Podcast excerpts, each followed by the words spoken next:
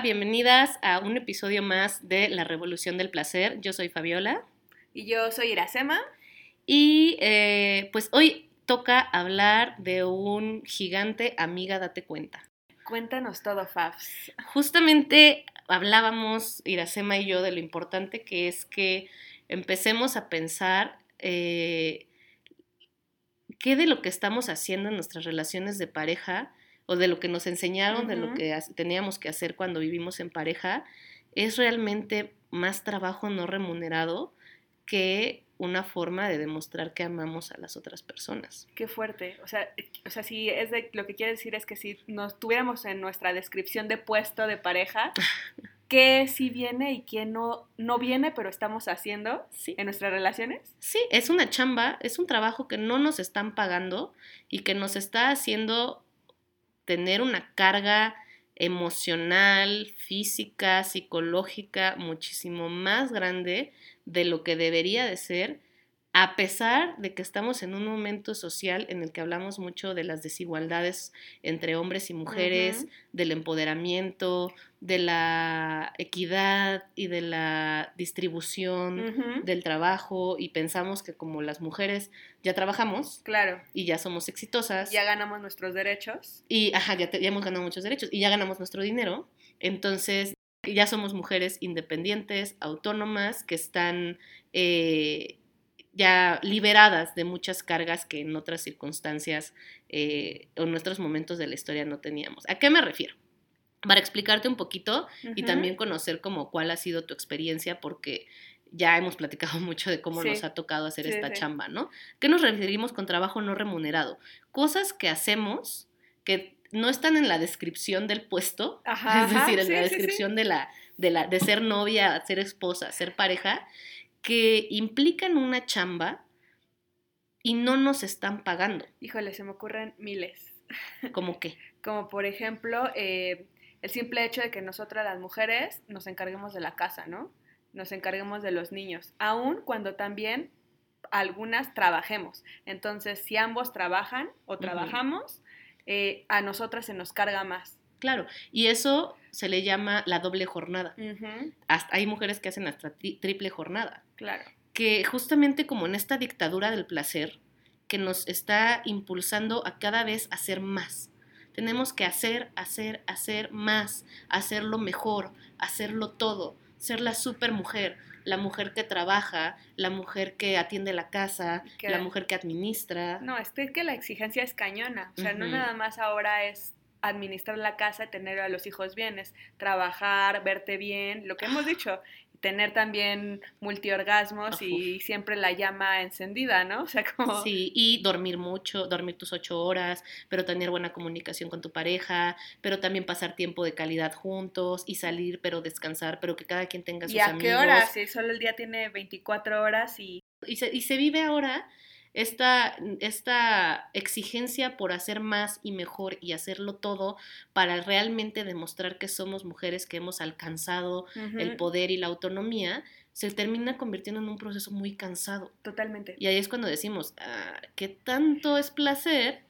¿Qué tanto es realmente lo que yo quiero y qué tanto es chamba? Totalmente, que hasta el estándar de ser feminista es algo que es súper difícil de alcanzar, ¿no? Y que está lejos de mi placer porque ya me están juzgando porque este día quiero ver una novela. Claro, hay un feministómetro que entonces qué tan feminista eres o qué tan empoderada eres o qué tan moderna eres porque estás trabajando pero no tienes una familia. O tienes una familia pero no estás trabajando o si estás trabajando y tienes una familia, pero no te estás cuidando y no te estás dando tiempo, tiempo y espacios de autocuidado. Y también si te estás dando tiempos de autocuidado, pero no seas egoísta, que no, no vas a compartir con tus amigos, con tu familia. Y de repente se convierte en algo de damos y damos y damos y hasta está mal de repente sentir que también necesito un poco de reciprocidad. Claro. No, porque el amor es incondicional. Porque no seas egoísta. No seas egoísta. Como estás dando todo esto para que te den a cambio, eso no es amor. Claro. Exacto, no es amor, es trabajo. Qué fuerte, qué fuerte tema. Y ahorita que lo mencionas, de que estabas haciendo el recuento de todos los derechos y las cosas que hemos ganado como mujeres, también me, me, me puse a pensar y justo como lo hemos ganado un poco más en los espacios públicos Uf. y en esta parte privada que es el hogar y específicamente algo tan privado y personal como el amor o, o la- una relación de pareja, estamos todavía bastante rezagadas en materia de igualdad. Totalmente, porque la igualdad, y esto es bien importante, la igualdad no es 50-50 Exacto. o la equidad no es 50-50 y nos estamos comiendo el discurso sin masticarlo, no todas evidentemente, sino en esta vida cotidiana que nos demanda tanto, a veces no nos, da, no nos damos el espacio, no tenemos el espacio para reflexionar, que no se trata de que sea 50-50 Ujú. y que la vida no puede ser 50-50. No puedes ir midiendo y, y con centímetro a centímetro quién da más y quién da menos, pero sí se tiene que sentir reciprocidad, como dices. Exacto, y sí es importante, pero nos han enseñado que el amor es incondicional, sobre todo a las mujeres, Totalmente. que no puedes pedir nada a cambio. Entonces, cuando yo le pido a mi pareja, porque es, este trabajo, eh, este tra- todos estos trabajos no remunerados se ven más claramente en las relaciones de pareja. Entonces, cuando yo le pido a mi pareja más, cuando yo le pido a mi pareja que también necesito ver que pone de su parte, que también necesito ver que me da un lugar, que también me gustaría que tuviera iniciativa en ciertas cosas, no quiero tener que decírtelo, me gustaría que tú lo hicieras porque quieres hacerlo. Claro. Entonces me siento mal conmigo misma, porque, porque, porque tú estás haciendo todo esto porque quieres algo a cambio. Entonces esto no es verdadero amor. No seas demandante, no seas exigente. Que no eres una mujer ya independiente. Claro. Yo pensé que me había casado con una mujer independiente. Yo pensé que me había casado con una mujer autónoma, empoderada. Y ahora me sales con que necesitas más atención. Ahora me sales con que necesitas ayuda. Ahora me sales con que necesitas eh, compartir ciertos, no sé, los gastos. Que no tú ya ganas. O, por ejemplo, el clásico, pues es que tú sufres porque no me pides ayuda, Mm. ¿no? Que también es un clásico, como si fuera nuestra obligación pedirle a que, que- que lave los trastes o que eh, se encargue de la misma casa que se comparte. Me hubieras pedido ayuda. El que no habla, Dios no lo oye. Claro. Entonces ahora me siento, además de cansada, porque tengo un chorro de cosas de Me hacer. siento mal porque no pedí ayuda, porque soy una tonta que se traga todo. Pues sí, ¿verdad? ¿Por qué no te pedí ayuda? Seguramente yo tengo un problema de que no sé pedir ayuda. Déjame, voy al psicólogo con mi, mi dinero que me estoy ganando y que también estoy invirtiendo en la casa, que también estoy, déjame agarrar una parte de ese dinero para llevar, ir a terapia y que me digan qué estoy haciendo mal. Que tengo que ser más asertiva, ¿no? Tengo que ser más. ¿Qué, qué estuvo mal en mi niñez? ¿Cuál fue mi trauma? Que hace que no sea asertiva y que no pide ayuda porque nadie lee mentes. Claro. Entonces tú estás en esta posición porque quieres. A ver, stop. Es cierto, tenemos que aprender a pedir, pedir ayuda, a ser asertivas como seres humanos, como todo ser humano. El pedir ayuda y el ser asertivas nos cuesta trabajo, pero no es nada más un problema individual, es un problema social. Eso que dices me parece sumamente importante.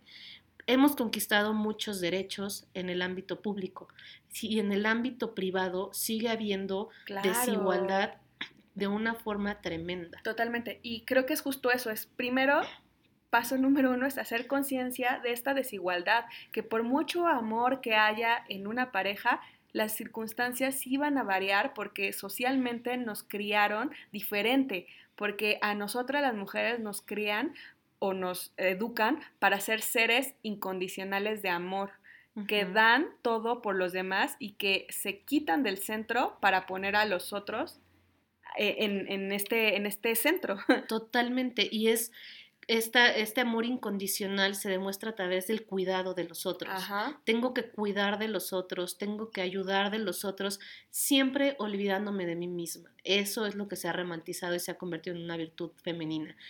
Hay, hay tres grandes áreas Ajá. como para irlas identificando, que donde sea, las mujeres estamos haciendo en las relaciones de pareja trabajo no remunerado. Que son más sutiles, ¿no? No necesariamente es la planchada, pero es algo, se, se entrelaza de forma sutil y peligrosa. Entonces, ¿cuáles son estas tres áreas? Y que no solamente se entrelaza de forma sutil y peligrosa, sino que se disfraza de amor. Ok. Por eso es importante decir, no es amor, es trabajo. Porque puede que no le esté planchando la ropa, pero hay muchas cosas que yo estoy haciendo por amor o que estoy haciendo porque así soy yo y me gusta cuidar de las personas a las que amo y que no nos damos cuenta que están plagadas de desigualdades, que tienen que ver con el trabajo doméstico, el trabajo psicológico y el trabajo emocional. Uf. Por ejemplo, el trabajo doméstico se ve en este caso para las personas que atienden eh, o que tienen a- que han contratado a una mujer para que haga el trabajo de la casa, el trabajo de limpieza, los cuidados domésticos de la casa, ¿quién usualmente tiene comunicación con esta mujer? Es decir, ¿Desde ¿quién quién? la elige? ¿Quién la entrevista? ¿Quién le dice qué, qué toca hacer hoy? Oye, mira, hoy, va, hoy vas a limpiar acá, vas a hacer acá, en lo que este, o quién está al pendiente de si se le Sí. pagó o no, quién se comunica con ella de qué días va a ir y qué días no. ¿Quién gestiona la relación? Exacto, ¿Quién, sí, quién Yo es la cara ante ella? exacto. Eres la señora de la casa. Claro. Entonces, ahí estamos, y no nos vamos a detener mucho, pero ahí estamos hablando de muchos problemas de clasismo, de racismo, de desigualdad económica que hay en el trato para las trabajadoras domésticas, que eso es un tema aparte, ¿no? Pero hablando de, y muy importante que reflexionar, pero hablando de los trabajos que hay en la casa, justamente Ujú. quien se termina, yo no lavo, yo no plancho, yo no limpio, ¿Cuándo hay una señora? Cuando hay alguien, pero yo soy esta cara, yo soy este contacto. Entonces pasa que a mí ha, ha implicado, por ejemplo, lo quiero poner desde mi experiencia, ha implicado mucho diálogo en pareja y muchas veces también conflicto, eh, que es, eh, entonces, ¿qué toca limpiar hoy? Claro. Eh, oye, ¿puedes recibir tú a fulanita porque yo voy a tener que irme a trabajar? Ok. ¿qué le digo que tiene que hacer? Sí, es como, dame la lista, yo lo hago, pero tú dime. O sea, como si tú fueras la que tiene que estar dirigiendo las tareas domésticas porque es tu labor. Exacto. Porque es ese trabajo no remunerado que te estás tocando hacer. Exacto. Y entonces, porque si lo decimos trabajo doméstico, una puede decir, no, ¿cómo crees? Yo no hago trabajo doméstico. Ok, pero también el trabajo doméstico es quien administra el hogar. Claro. No solamente quién le dice a la, a la, a la mujer que está trabajando con nosotros qué hacer, sino quién administra por cosas muy sencillas. Por ejemplo, ¿dónde se ponen las toallas para las visitas? Y de repente vienen tus papás de visita o los papás de tu pareja y te dice, oye, ¿dónde están las toallas? Oye, ¿dónde Sí. guardas la pasta de dientes? ¿Dónde compraste ese, la sal que, Ajá, bla, bla, y dónde la pusiste? exacto. Entonces, ¿quién está administrando el hogar? Claro. Incluso quién está decorando, quién está, quién sabe qué productos de limpieza se compran para la casa. Claro. Si yo quiero que mi pareja me apoye en eso, le tengo que decir, oye, ya se está acabando el producto de Necesito que limpieza. vayas y compres. Vamos a hacerlo, ve a comprar. ¿Quién está administrando la casa? Y eso es trabajo no remunerado, porque entonces yo llego de trabajar, de mi jornada cualquiera que sea, y pienso, ¿qué tengo que hacer? Hay que hacer esto, hay que hacer lo otro. Y entonces empiezo a pensar, el fin de semana van a venir mis papás y no hay leche en el refrigerador, entonces tengo que ir a comprar leche, le tengo que decir a no sé quién que vaya por la leche y Sí, es administrar, es un trabajo. O sea, a ver, en el edificio donde vivo, el que administra el edificio no se le cobra el mantenimiento porque es un trabajo, se le está remunerando de esa forma. Solo que aquí, eh, en, en- a nivel pareja, quien administra la- la- el hogar es a nombre del amor. Y creo que por eso, y qué bueno que lo dices, ¿no? Porque entonces esa administración se hace en nombre del amor. Porque va a pasar, es muy común que cuando hablamos de estos temas, que alguien dice, bueno, pero es que yo soy más organizada, Ajá. es que yo soy buena para la administración, es que a mí me gusta, Ajá. me gusta estar administrando las cosas de la casa. Es que yo soy sí, organizada, ¿no? Porque también ese es como el cliché que va de la mano con ser mujer. Es que las mujeres son más organizadas, las mujeres son más metódicas. Es que si se lo das a un hombre, caos. Sí. Y eso es como más bien alimentar estos estereotipos y alimentar las desigualdades. Por supuesto, porque sí es cierto, yo puedo ser más organizada en muchas cosas. Por supuesto, a mí, si entro a la casa, en cinco segundos puedo poner en orden muchas cosas, mientras que el otro dice, ah, bueno, es que pues no lo creí necesario, no me di cuenta. Esto no solamente, no, no estamos hablando de gente que tenga vulvas o que tenga penes, estamos hablando de una situación de género. Por lo regular, las mujeres son las que han sido más educadas para ser ordenadas, para ser organizadas, y de pronto va a salir por ahí una mujer que va a decir, ay, pero yo soy como hombre, porque yo hago todo eh, de forma eh, como los hombres, yo no soy organizada. Porque él es el que es el ordenado y yo soy un deso- desorden, soy un desastre. Exacto. Para, también pasa, en mi caso, con, en mi relación de pareja, la convivencia ha sido así, yo soy un desmadre, pero un desmadre. Y él es sumamente ordenado. Y eso no quita que a los dos nos han educado de forma diferente para administrar el lugar. Claro. Entonces puede que yo no me detenga a recoger algunas cosas, que sea más desorganizada, pero sí tengo, automáticamente me pongo en la posición de administradora del hogar. Yo solita. sí. Yo solita es como que voy y cuando hay alguien, cuando, cuando la, la, la chava que trabaja en la casa limpiando, es como inmediatamente yo pongo la cara. La señora de la casa. Soy, Sí. porque soy la señora de la casa. La misma gente me pone en esa Claro, posición. los vecinos, ¿no? También es como, ah, vamos con Fabiola, sí, sí, claro. Y, y es que a mí se me da más fácil, es que yo soy más organizada, es que sí, pero entender que como tú decías, no es una cuestión que sea de traer un chip ya que nos hace Sí, así, no, sino que nos han adoctrinado, nos han enseñado a ser las señoras de la casa. claro. Es que a mí mi mamá me dijo que yo no le iba a planchar a nadie. Ok, no tienes que planchar, pero sí estás organizando y sí estás Claro, administrando tu... No tienes que planchar para ser la señora de la casa. Exacto. Amiga, date cuenta. Amiga, date cuenta. Y ese es el trabajo doméstico que estamos haciendo, Ajá, ¿no? El otro era el psicológico, ¿no? El otro es el trabajo psicológico. Ok, El trabajo justamente donde estamos Cañón. invirtiendo mucho tiempo de nuestra mente para prevenir, para adelantarnos muchos pasos antes a lo que se debe de hacer. ah, ok. El trabajo psicológico, por ejemplo, es, oye, vamos, van a venir mis papás. Ajá, Tenemos la comida familiar. O van a venir nuestros amigos. Ya no nos vamos a poner en plan de señor y señora, sino van a venir nuestros amigos, Ajá. va a haber peda en la casa. ajá. Entonces, yo me pongo a pensar desde antes, hay que limpiar el baño, trabajo doméstico. Ajá, Eh, ¿Sabes qué? La fiesta pasada se acabaron los vasos, entonces hay que ir a comprar vasos, ajá. no hay hielos. Fulanito es Este, vegetariano. Fulanito es vegetariano, entonces también tenemos que tomar cosas, que comprar cosas vegetarianas,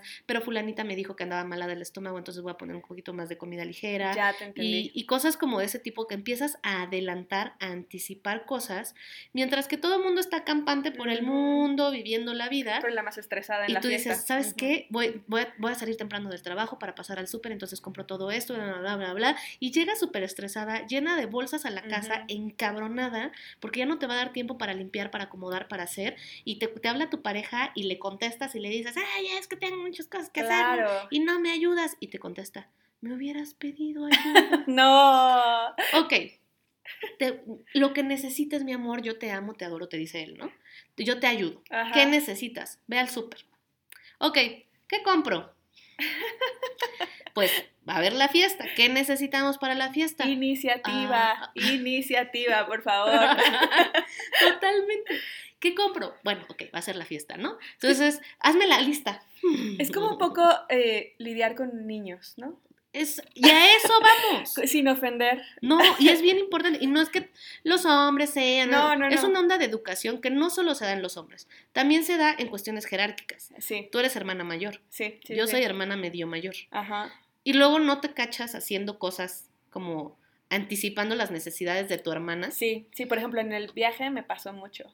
En el viaje era como, como que sí hubo un momento en donde, donde le dije, ¿sabes qué? Yo necesito que te involucres, porque Ujú. todas las decisiones me las estás dejando y todo lo tengo que estar viendo yo. Eso pasa. Y no es que la otra persona sea mala onda, No, no, no, sea nada. grosera, sino que se nos ha educado para que la persona mayor, para la, que la persona Con más- femenina, Con más jerarquía, como dices, ¿no? con más jerarquía, con más poder, tome el control. Sí, claro. Porque ni siquiera es como que te diga, ay, me vale madres, hazte cargo tú. Una solita de pronto se cacha haciendo todo. Totalmente. Y por ejemplo, a mí se me ocurre en estas comidas godines que yo he participado mucho, cómo las mujeres al final terminamos organizando la cuenta y diciendo que, quién paga qué y haciendo todos los números. O sea, hay veces, o sea, no estoy generalizando, habrá ocasiones donde son ellos, pero muchas veces a mí me ha tocado organizar. Totalmente. Y eso es, eso es lo que dices, ¿no? El trabajo también Sí, y ese es el psicológico. Es así de, psicológico. a ver, quítate, con permiso yo lo hago. Porque tú te vas a hacer bolas, porque tú no sabes, porque tú no tienes experiencia. es como. Porque a mí se me da más fácil. porque- maternar, ¿no? O sea, como en- lo, lo veo como ese trabajo es maternar. Totalmente. Y no necesitamos tener hijos o estar casadas para estar maternando. Puedes Totalmente. maternar a tu pareja, puedes maternar a tu equipo de trabajo, puedes maternar a tus amigos a tus amigas, papás, a tus tus papás. hermanos, y te terminas convirtiendo en la mamá desde el estereotipo de lo que es ser mamá, Claro. que es la que cuida, la que se olvida de sí misma, la que se entrega, la que protege. ¿Y qué pasa muchas veces cuando la mamá anda encima? ¿Qué hacemos los hijos? Ay, mamá, ya, déjame en paz, es mi vida, déjame Sí, hacer lo sí, que sí. quiera. Entonces, si nuestra pareja, si nuestros amigos, si nuestros compañeros de trabajo de repente dicen, ay, ya, relájate, suelta, nos sentimos mal porque yo lo estoy haciendo porque te quiero. Claro. Yo lo estoy haciendo porque me importas. Y ahora ni siquiera un gracias estoy recibiendo. Ya eres la loca, la intensa, Exacto. ¿no? Porque también intensa. es, ay, ya vas a empezar. Ajá. Ya, relájate. Nadie te pidió que lo hicieras. Sí, sí, sí. Yo no te pedí que lo hicieras. Y tú estás aquí planeando lo que va a suceder y estás viendo todos los escenarios A, B y C. Y terminas cansadísima. Sí, claro. Y luego te salen con me hubieras pedido. Drenada. Me hubieras dicho. Regresando al ejemplo del súper, ok, hazme una lista. Bueno, ok. Yo quería que fueras al súper en mi lugar para yo poderme dedicar a otras cosas, pero me va a dar unos minutos para hacerte una lista. Que ya es tu casa, también es tu fiesta y ya deberías de saber qué hace falta y también son tus amigos Claro. y qué necesitamos para esta fiesta. Pero ok, ahí te va la lista. Llegan al súper. Te marcan. Tú Ajá. estás rápido acomodando las cosas aquí porque ya va a llegar la gente y todo. Estás es- y de repente te entra la llamada. Oye, aquí dice que jamón, pero que del Swan. Que, pero nada más hay del Sabori. ¿Cuál llevo? Y tú así de, pues no sé, ¿cuál quieres? ¿Cuál es el que normalmente compras? No, pues Es- no me acuerdo Toma ahorita. una decisión. Toma una decisión. Oye, dice que, que comprara nueces. ¿Dónde están las nueces? ¿En qué pasillo? Güey, Pero pregunta. solo hay almendras. Solo hay almendras. Güey, pero te dije que necesitaba nueces. Ah, entonces, Sí. llevo las almendras. Es como, como tener esa pata floja del equipo, ¿no? Es eso. Y al final terminas haciendo más chamba. Sí. Porque ya, pediste que él te ayudara yendo al súper. Y en lo que le pediste que te ayudara yendo al súper, una, y, y- y recalcar y conectando un poco con lo que decías al principio sobre los hijos y demás, Ajá, ayudar.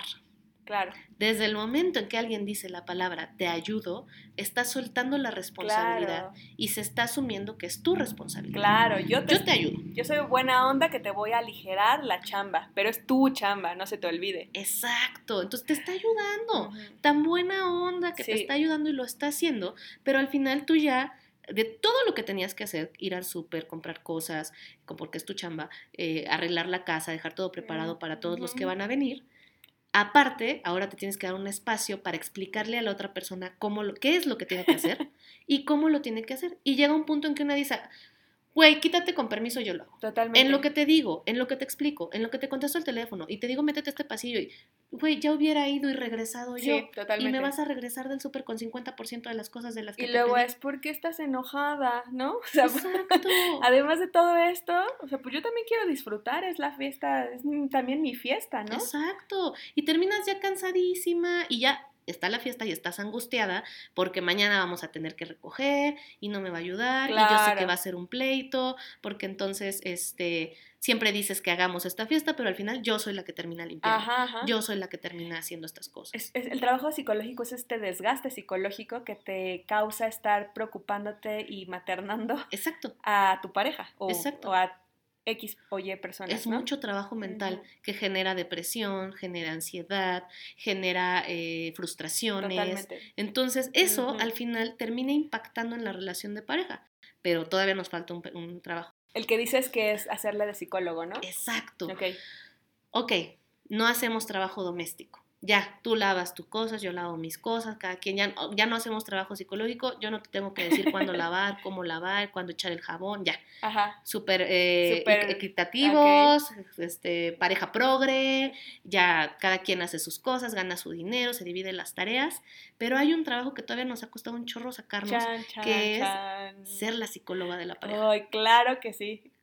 estar gestionando las emociones del otro, estar gestionando mis emociones, estarle explicando al otro cómo debe de gestionar mis emociones Claro. y estarle explicando al otro cómo sería mejor que gestionara sus emociones. Y es que está cañón porque si a veces a nosotras mismas nos cuesta trabajo gestionar nuestros, nuestros propios sentimientos y emociones, ahora hacerse cargo del otro y que el otro suelte sus manitas y diga con permiso tú hazte Claro. bolas. Es muy común, por ejemplo, en el ámbito terapéutico, Ajá. que las mujeres más fácilmente buscan apoyo terapéutico que los hombres. Ok. Es más raro que un hombre vaya a terapia. Eso como por el estigma, ¿no? Un estigma de que los hombres no está bien visto ser vulnerables. Exacto. Ok. No, no, piden, no, no, no, no deben de pedir ayuda Ajá. emocional, no pueden ser vulnerables emocionalmente, sin embargo son seres humanos que también Lloran, emociones, sí, lloran, claro. son vulnerables. que deberían de llorar también, ¿no? Exacto. Pero entonces eso se tiene que hacer en privado Ok, y no hay nada más privado que la intimidad de pareja. claro. Entonces no van a terapia. ¿Pero por qué? No, no solo porque es un estigma, sino porque ya tengo a mi terapeuta en casa. Claro. Ya tengo a quién, ¿Para quién qué me si está ejerciendo. ella me está solucionando y me escucha todos los días mis problemas? Claro, y no, y no es un proceso que así tan claro en sus mentes, no, es como de, ay, no voy al psicólogo, al fin ella es mi psicóloga, no, ni nosotras nos damos cuenta, No, claro que no. ni ellos están dando cuenta que nosotras estamos haciendo, güey, ¿cuánto te sale un psicólogo? Sí, no. O sea, por lo regular las mujeres nos estamos pagando nuestras terapias, pero ellos no están yendo a terapia. Y nosotras estamos dándole sus sesiones de terapia antes de dormir, la, la- la plática de cama de... El you can do it. Ajá, llegan, sí, ese you can do it de trabajo está cabrón. Inflándoles su autoestima, Sí, tú puedes, No pasa nada, todo se va a solucionar. tú eres una gran persona, vales mucho, pides aumento, Sí, sí, sí. este, te corrieron, no importa, yo te amo por muchas Y también algo, o sea, como que nos gusta, ¿no? Era, pero también nos han hecho creer que nos gusta y que es nuestro trabajo. Güey, lo que te decía hace rato, me gusta tanto que hasta me entrené para eso profesionalmente. O sea, porque la verdad es que sí nos gusta estar escuchando y todo, pero pues también no, no hay que abusar, oigan. Exacto, y porque una cosa es compartir Claro, y otra cosa es que se termine convirtiendo en nuestro trabajo. claro. Nosotras terminamos cargando emocionalmente más de lo que cargan ellos. Nosotras, como tenemos una socialización, una educación de estar atentas a cierto tipo de emociones, porque no es cierto que seamos más emocionales, Claro, sino que hay ciertas emociones que nos han sido impuestas a nosotras claro. y ciertas emociones que nos han sido prohibidas, igual que a ellos es así. Sí, como dices, nos han entrenado, o sea, desde el día uno nos han entrenado a leer las emociones de los demás, a, a- a pensarnos y sabernos como seres emocionales, ¿no? Totalmente. Pero es entrenamiento. Al final las capacidades de ambos, de tanto hombres como mujeres, están ahí, todos podemos ser emocionales o fríos porque es el espectro humano. Claro, porque somos seres humanos, es parte de la condición humana. Pero eso, a nosotras nos han hecho como más hacia lo afectivo, hacia las tristezas, hacia el cariño, hacia los afectos, y a ellos se les han permitido más emociones de enojo, Mm, de agresión, de, de De violencia, poder. de poder. Entonces, por ejemplo, cuando nosotras nos enojamos, a las mujeres no se nos deja enojarnos. Lloramos. ¿Qué hacemos? Yo lloro. Te enojas, lloras. ¿Estás feliz? Lloras. ¿Estás triste? Lloras. Y de repente te dicen, ay, es que lloras por todo. Sí. Güey, es la única emoción que me permitieron explorar. Porque a mí no se ve mal la debilidad. Exacto. Pero si se ve mal que te enojes. Claro. Oye, tranquila, puta, no Wow, me wow, digas. wow. Cálmate, tranquila. Güey, te encabronas más. Y nos etiquetan de locas. Estás loca. Entonces no puedes gritar, Sí. no te puedes enojar, nada más tienes permiso O de ser bonita. entusiasmarte muchísimo, ¿no? Porque Ajá. incluso es cuando te entusiasmas y hablas fuerte, es baja la voz. Claro, no te enojes. No estoy enojada, solo estoy apasionada. Ajá, ajá. No, no te enojes. Ajá. Mientras que para ellos Muchísimo, todas estas sí, todo el tiempo, ¿no? O sea, que lloras y que te dicen, "Ah". Ajá.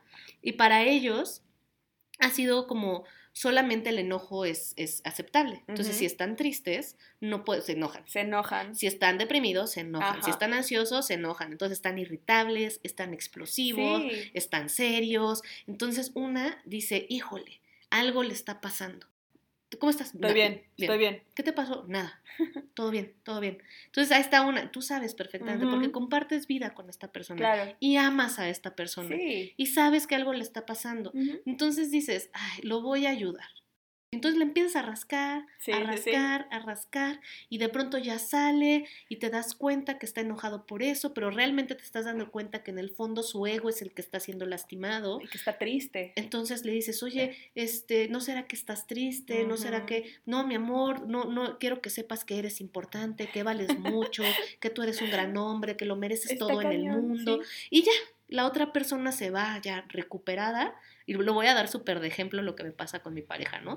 Obviamente a mí me encanta estar gestionando emociones ajenas. Claro. Con las mías tengo un chingo de pedos. Pero me encanta estar gestionando mo- emociones ajenas, tanto que lo convertí en mi chamba, ¿no? Entonces todo el tiempo, y aparte no es solamente gestionar emociones ajenas, me encanta el chisme. Pues, Platica de todo, de tu vida, tu trabajo, tus amigos, tu familia, todo, sí, ¿no? es que o sea, sí, sí, es adictivo también. Es adictivo. Entonces, él estaba yendo a terapia y yo de repente me platicaba como algunas cosas de su terapia o empezaban a pasar cosas en su vida y le decía, oye, pues creo que hay como un tema, ahorita por lo que me estás diciendo, creo que hay un tema con papá. Ajá, Entonces sería bueno que lo sacaras en terapia ajá. que le dijeras a tu terapeuta que quieres trabajar esto. Oye, fíjate que últimamente veo que como que te está afectando mucho estas cosas que están pasando en el trabajo. ¿Qué tal que estaría bueno que le dijeras a tu terapeuta? Y un día llega y me dice, ay, sí, es que mi terapeuta me super felicitó porque estoy avanzando súper rápido, que no sé qué. Y yo me quedé, y se lo dije, ¿no? Le dije, pues claro, cabrón, ella trabaja una semana, al- a la- un- una hora a la semana contigo y yo trabajo siete días de la semana, Está 24 cañón. horas, te ayudo a rascarle, te ayudo a moverle. Cuando llegas a terapia ya sales con todo el pedo y ya a ella, o sea, lo decía de broma, no porque sí, esté sí, sí, sí. desvalorizando el trabajo ella, en lo más mínimo, una gran terapeuta. no, no, pero al final la, la- la terapia fue 24/7, ¿no? Exacto, entonces yo le decía, Entre- ¿dónde está mi comisión? Fue una, una chamba en equipo entre tú y su terapeuta. Exacto, es una chamba en equipo de, porque la parte de la terapeuta mujer. Entonces, todas las mujeres de su vida estamos chambeando para Está gestionarle sus emociones, sí. Para que él salga todo empoderado, que no es el pedo. O sea, la No, solución no. aquí no es manden a la chingada a la gente que les está haciendo trabajar. No, más bien creo que es, es ahorita es un buen momento para ejemplificar. Existe esto, existen estas desigualdades. Hay que hacernos conscientes. Ajá. ¿Y cómo las podemos trabajar? ¿Cómo las podemos trabajar? Y que, que no solo que existen, sino que están normalizadas. Ah, sí, claro. Están tan normalizadas que no las vemos. Claro. Y, y justamente que nos han enseñado que eso es amor. Y una vez más, no es amor, es trabajo, porque consume energía, consume tiempo, consume Totalmente. emociones, consume toda nuestra vida. Y estamos hablando de la pareja, pero realmente también puede ser al papá, al hermano, al jefe. O sea, también cuántas de nosotras a nuestros jefes no a veces los estamos maternando. Totalmente típico que pasa en el trabajo. Oigan, este, tenemos este super proyecto que tenemos que Sí. hacer para es- este super cliente Sí, y, sí. Tú, y tú dices, a ver, tranquilos, no se preocupen, yo me pongo, yo, yo ya he hecho un trabajo similar para esta otra persona, esta otra persona, Nos entonces yo me encargo de esto. Cuando te das cuenta, ya agarraste más del 50% del trabajo. Totalmente. me- Estás encerrada en tu, en tu oficina o en trabajo. hablando de nuestra historia. De, cualquier parecido con la realidad. No, está cañón, pero sí es, pasa y mucho. Y es normalizado y, y está bueno como empezar a fijarnos en eso. Totalmente. Y terminas encerrada todo el fin de semana trabajando y diciendo, ¿en qué momento me cargué de tanta chamba? Y de pronto te sientes mal porque dices, a nadie le importo, nadie me ayuda, nadie me estira la mano. Sí. Pero entonces si tú dices, oigan, es que nadie me ayudó, me hubieras pues, pedido ayuda. Y todo el, terminas quemadísima, ¿no? Y de hecho hay una estadística que no me sé el dato ahorita, pero o sea, las mujeres no- son las que más nos quemamos en el trabajo justo, o sea, no, no tanto por el trabajo, pero justo por esto, Por estos trabajos no remunerados. Y lo que decías, ¿qué hacer? ¿Qué hacer? Por supuesto, en primer lugar, identificar cuáles son eh, esos trabajos que estamos haciendo no remunerados en nombre del amor. Qué fuerte. Y necesitamos empezar a explorar qué es el amor para mí. Oye, pero antes me acordé de lo que dice Marcela Lagarde de que eh, agarramos a los hombres y los ponemos guapos sí, sí, Ajá, y ajá. que después pues ellos ya se van así súper pro, este, con la carrera hecha ya psicológica y emocionalmente súper fuertes y tú te quedas toda drenada Desgastada, y desguanzada. Terminamos y ellos se van a volar exitosamente por la vida y una se queda aquí como de, ¿y ahora qué hago con mi vida? ¿En qué momento me olvidé de mí? Y, de, y yo Y para ellos el amor no es su identidad. es un plus. Es como, está súper bien que me pase, pero si me pasa o no me pasa, si me enamoro o no me enamoro, chingón, Exacto. yo sigo con mi vida. Exacto, y no es que no sufran una vez más, solo es que cuando ellos salen de una relación, esto no cuestiona toda su identidad. Totalmente. Y cuando nosotras salimos de una relación, sí cuestiona mi identidad, porque nos enseñaron que amar es cuidar del otro sobre mí misma.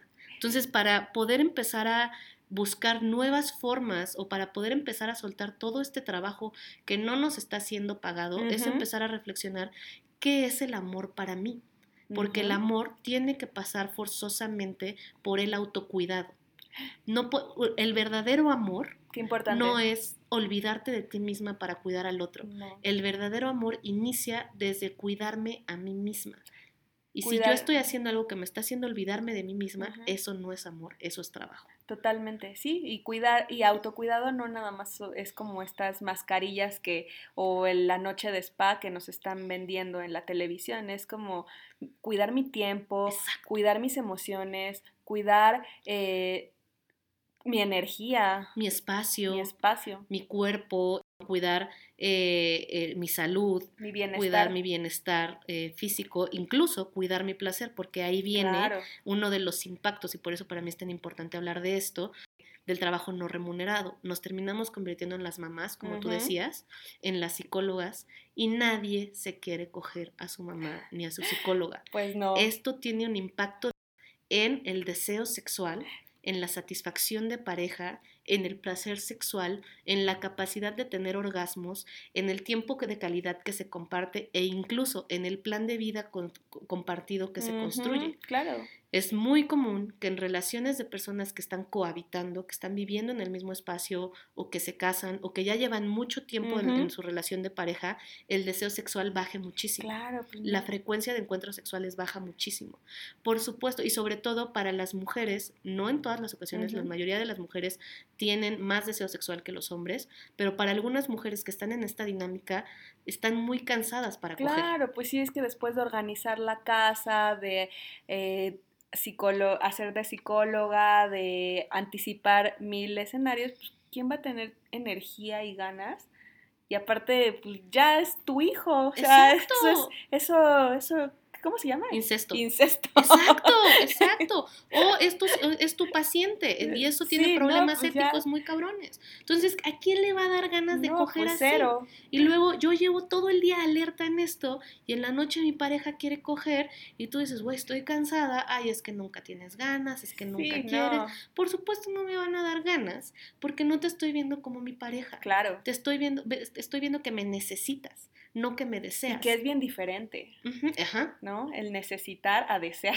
Y yo quiero que me desees. Y no hay pedo. Si quieres que sea tu psicóloga, lo puedo hacer. Uno, págame. Dos, me voy a ir a coger a otro lado.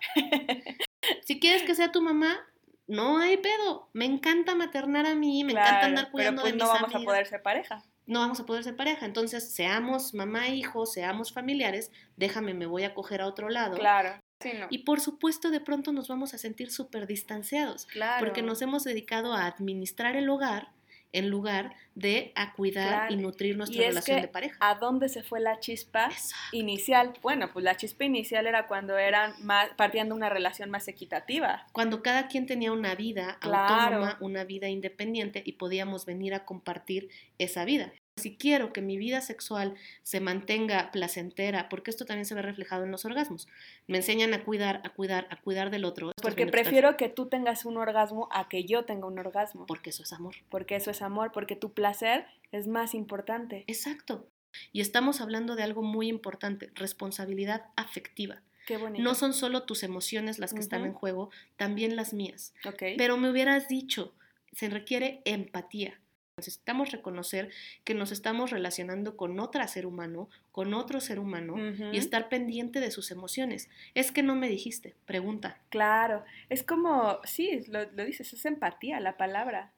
Es cuido de mis emociones y también cuido de las tuyas porque estamos en pareja. Exacto. Pero, y es, esto es recíproco, es Exacto. muy importante. Y es, a eso se refiere la responsabilidad afe- afectiva. Sí es cierto, cada quien es responsable de sus emociones. A cada quien le toca ir a terapia, a cada ca- quien le, topa, le toca buscar diferentes formas de gestionar sus emociones, porque no tiene que recaer todo en la pareja. Y también, puede ser como hacer acuerdos, ¿no? O sea, como ya justo teniendo en cuenta que hay dos seres humanos conviviendo y que tal vez ser humano A y ser humano B eh, tienen tanto fortalezas como debilidades, como todos los tenemos, es platicar y hacer acuerdos de, bueno, yo estoy haciendo esto, pero tú haces esto, y, y hacer acuerdos desde un inicio para que no sea injusto para ninguna de las partes. Claro, claro, es eso, y ahí es donde entra la empatía y la responsabilidad afectiva. Hablemos, hablemos y por, y por lo menos reconocer que esta también es tu casa, este también es tu espacio, este también es tu tiempo. ¿Qué puedo hacer yo? Me voy a poner en tu lugar. Totalmente. ¿Cómo te despertaste? ¿Qué hiciste hoy? ¿Cómo te sentiste? Y si no lo sé, te pregunto. No asumir nada. Oye, me he dado cuenta o nunca me había dado cuenta que yo estaba haciendo, te estoy haciendo hacer mucha chamba emocional. ¿Qué necesitas de mí? ¿De qué manera te puedo aligerar esta carga? Claro.